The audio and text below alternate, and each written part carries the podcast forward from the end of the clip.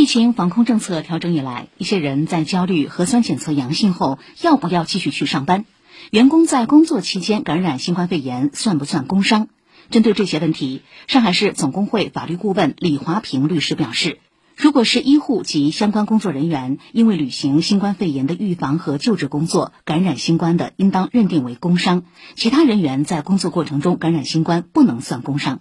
按照目前规定，员工阳了不在集中隔离，那么工资如何发放？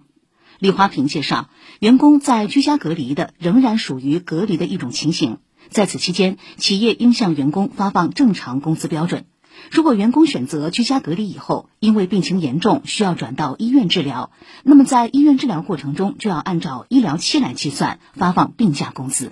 需要注意的是，员工如果感染新冠肺炎，需向单位或所在社区报告，所在社区可以为员工出具居家隔离的相关证明。如果员工明知自己感染新冠肺炎，故意隐瞒不报，导致公司同事及公司人身或财产损失，员工需要承担相应赔偿责任。